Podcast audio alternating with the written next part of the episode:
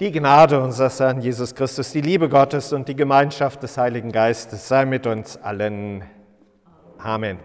Das Wort Heiliger Schrift, das wir miteinander betrachten, ist das Evangelium für den Sonntag Letare. Es steht geschrieben am Evangelisten Johannes im zwölften Kapitel. Es waren einige Griechen unter denen, die heraufgekommen waren, um anzubeten auf dem Fest.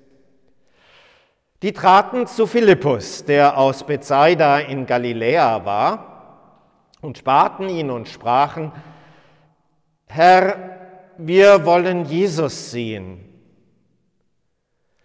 Philippus kommt und sagt es Andreas und Andreas und Philippus sagen es Jesus. Jesus aber antwortete ihnen und sprach, die Stunde ist gekommen, dass der Menschensohn verherrlicht werde. Wahrlich, wahrlich, ich sage euch, wenn das Weizenkorn nicht in die Erde fällt und erstirbt, bleibt es allein. Wenn es aber erstirbt, bringt es viel Frucht. Herr Gott, himmlischer Vater, schenke du uns deines Heiligen Geistes Kraft im Hören auf dein Wort, durch Christus unseren Herrn. Amen.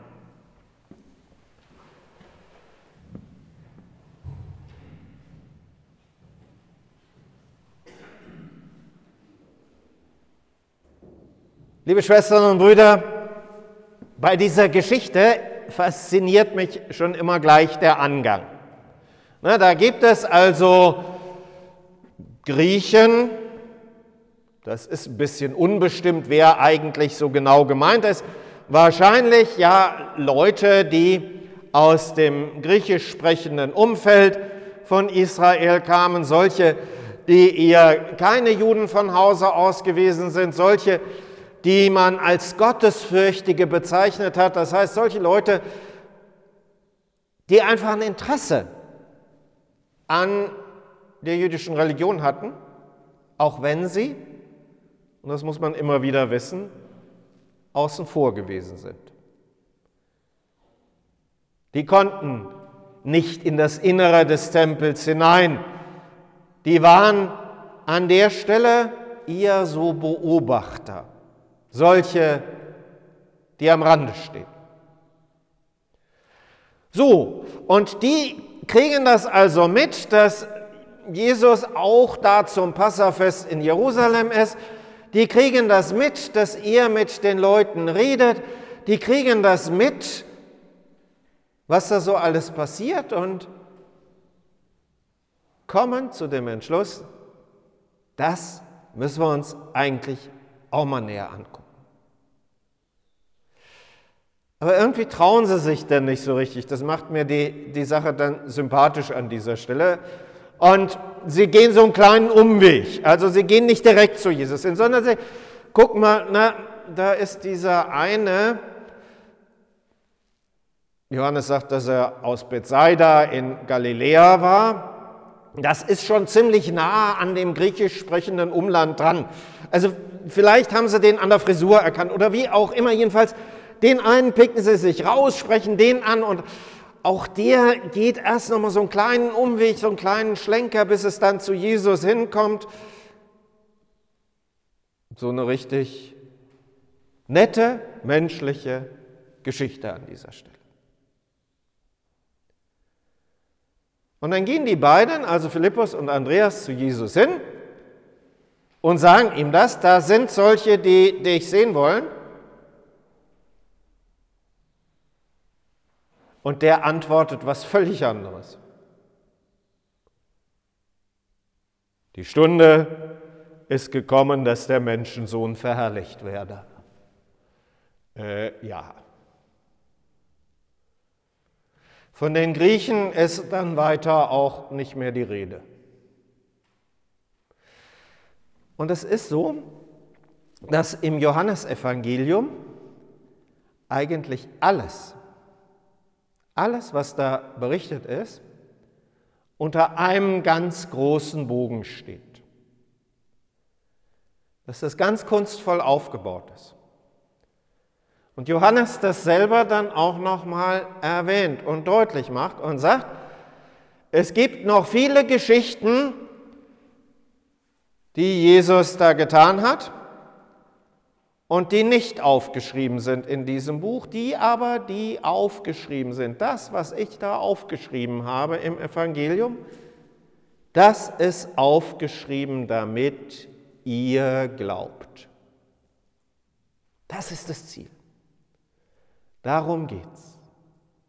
Und hier an dieser Stelle bei dieser Geschichte mit den Griechen, die erst so völlig banal beginnt und so völlig aufs Menschliche bezogen, hier an dieser Stelle wird das ganz deutlich und geht es darum, dass einer der ganz großen Wendepunkte in dem Evangelium passiert. Da geht es nämlich darum, was heißt denn das überhaupt, Jesus zu sehen? Was heißt denn das? Für Leute, die eben nicht ihn in seinem direkten Wirken sehen können. Für Leute, die so einen gewissen Abstand zu der ganzen Geschichte haben, einen räumlichen oder eben auch einen zeitlichen.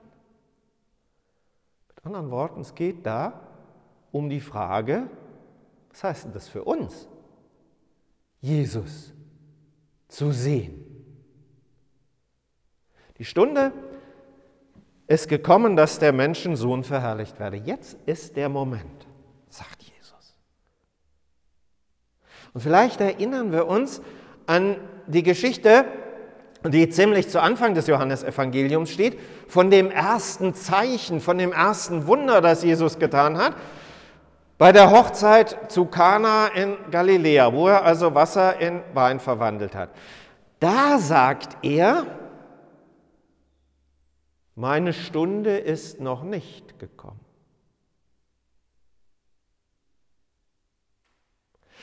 Heißt doch, hier an dem Punkt, wo er jetzt sagt, jetzt ist die Stunde da, jetzt ist der Moment da, jetzt kommt es darauf an, jetzt passiert das, was das Wesentliche ist. Und das Wesentliche ist eben genau dies. Wenn das Weizenkorn nicht in die Erde fällt und erstirbt, bleibt es allein. Wenn es aber erstirbt, bringt es viel Frucht. Das ist das, worauf es tatsächlich ankommt. Das ist das, worauf es ankommt, wenn es darum geht, auf Jesus zu sehen. Nämlich zu gucken, auf sein Leiden, auf seinen Tod, auf seine Auferstehung hin.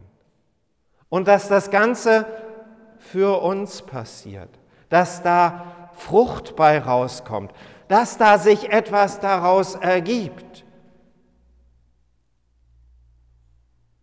Der Opfertod Christi, der führt zum Schauen und zum Sehen. Und nur so kann man ihn tatsächlich auch richtig sehen. All das, was da vorher passiert ist im Johannesevangelium, wo die Leute denn auch tatsächlich neugierig geworden sind, ja, auch diese Griechen da, all das ist sicher richtig und wichtig zu beachten und drauf zu schauen. Das Wesentliche ist das, was jetzt passiert nämlich der Gang in die tiefste Erniedrigung, die für ihn dann wieder Erhöhung ist, wo er ganz groß wird, weil er sich für uns dahin gibt. Und das ist das, was Botschaft der christlichen Kirche ist. Deswegen sind da Philippus und Andreas mit eingebunden. Genau das ist der Auftrag, das auch weiterzuerzählen, das weiterzusagen, hinzuweisen auf das, was Jesus da tut, was er für uns tut. In der vergangenen Woche, vor einer guten Woche, hatte ich ein Kennenlerngespräch mit der Bischöfin der Kurhessischen Landeskirche. In Kassel haben wir uns ähm, eine Zeit lang unterhalten ich ihr auch unsere Kirche noch mal so ein bisschen vorgestellt, auch was geschichtliche Hintergründe angeht. Und dann fragte sie, eine ganz spannende Frage an dieser Stelle, wenn ich jetzt Gemeindeglieder oder vielleicht eine Konfirmandin von Ihnen frage, was ist denn jetzt so das Besondere an der Selk? Was würden die denn dann sagen? Und da kann natürlich erstmal ganz viel kommen. Ja, da kann kommen, naja, ist eine kleine Kirche, ist eine Kirche, wo wir eben in den Gemeinden auch sehr viel Zusammenhalt haben, ist eine Kirche, ähm, die sehr hm, traditionell orientiert ist, ist eine Kirche, äh, in der es eben einfach auch so Familienstrukturen und familiäre Strukturen drin gibt. Ja, alles richtig, hat alles seine Berechtigung an dieser Stelle.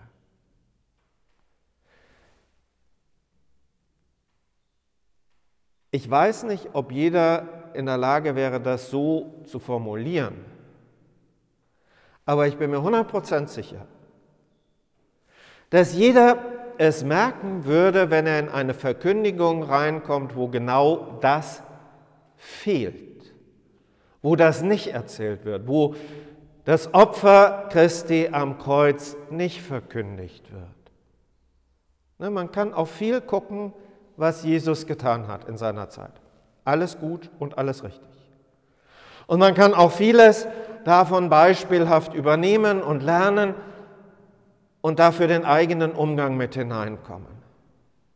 Das geht bis in gesellschaftliche Verhältnisse hinein, das geht dahin, dass er Menschen das Reich Gottes nahegebracht hat. Das geht dahin, wie er mit denen am Rande der Gesellschaft umgegangen ist. Das geht bis dahin, dass er Geschlechterrollen aufgelöst hat, die zur damaligen Zeit einfach da gewesen sind und so weiter und so fort. Alles wichtige Beobachtungen und richtige Sachen. Worauf es tatsächlich ankommt,